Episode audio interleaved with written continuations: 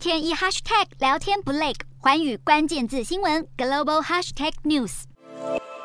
本周的国际新闻快评，我们从美国众议院议长 Nancy Pelosi 传出即将访问台湾，以及俄罗斯总统普丁出访伊朗这两个新闻事件来思考当前的国际局势是否真的出现了东升西降的局面。根据媒体的报道，民主党籍的众议院议长裴洛西即将率领美国国会议员代表团访问台湾，表达力挺台湾民主，并且强调美国重视印太战略的立场。消息一出，立刻引起北京当局强烈的反弹，并且扬言，如果裴洛西真的造访了台湾，北京必然会做出强力的反制，要美国自己承担跨越一个中国政策红线的后果。想不到还没有等到裴洛西反应，美国总统拜登就已经率先发声。拜登表示，美国军方认为裴洛西在此时造访台湾并不恰当。对拜登而言，虽然从执政以来一直都维对中国维持着川普时期的强硬态度，可是拜登的确也不忘持续跟中国保持沟通。尤其在乌俄战争开打之后，美国虽然一方面要向中国展现强硬的姿态，但是另一方面呢，又必须维持合作的空间。毕竟中美之间高度的经贸互赖，让美国不想。也不愿意，不能出现完全撕破脸的状况。面对低迷的经济表现，拜登带领的美国其实没有本钱再去承受任何中美贸易之间的损失，所以中美之间必须极力维持双方仅存的对话管道。问题是，裴洛西身为拜登长期的同志，又是掌握立法权的最高民意机关领导人，拜登就算不乐见佩洛西挑战中国的红线，却也不方便公开跟佩洛西唱反调。这也就解释了为何拜登会去特别强调，军方认为现在并非访问台湾的好时机，并以五角大厦的分析作为理由，表达对佩洛西访问台湾的反对。我们可以从这样的新闻事件当中看到两个重点：第一是美国的行政部门仍然不想跨越中美之间的红线；第二则是拜登总统在民主党内恐怕正逐渐失去支持，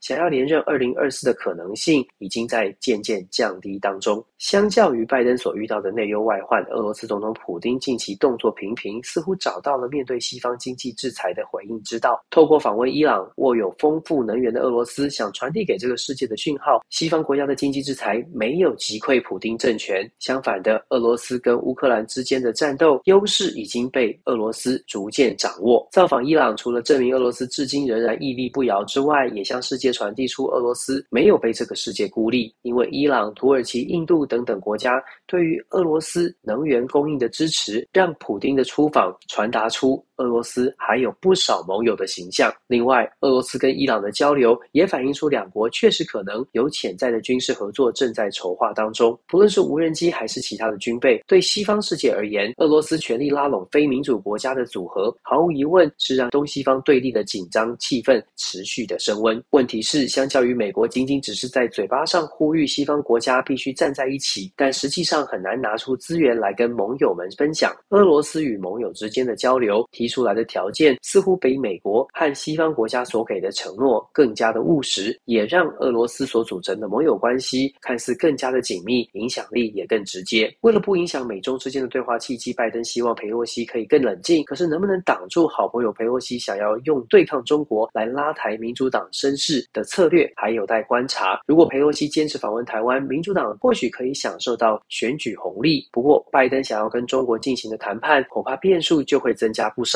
反观握有足以钳制欧洲甚至整个世界能源的俄罗斯，虽然盟国数量比较少，但力量较为集中。与其说俄罗斯突破西方民主国家的围堵策略，不如反思西方民主阵营所谓的围堵策略是不是从一开始就注定走错了方向。也许很多人不认同这个世界将会出现东升西降的未来趋势，可是从乌俄战争开打以来，西方国家的表现来看，东升西降可能真的不是一种未来趋势，而是现在进行式。美国为首的民主阵营如何扭转局面，就看民主国家的人民是不是愿意先诚实的面对自己国家内部的困境和弱点了。Hello，大家好，我是寰宇新闻记者刘倩文。你跟我一样非常关注国际财经、政治与科技趋势吗？记得追踪寰宇关键字新闻 Podcast，以及给我们五星评级，更可以透过赞助支持我们哦。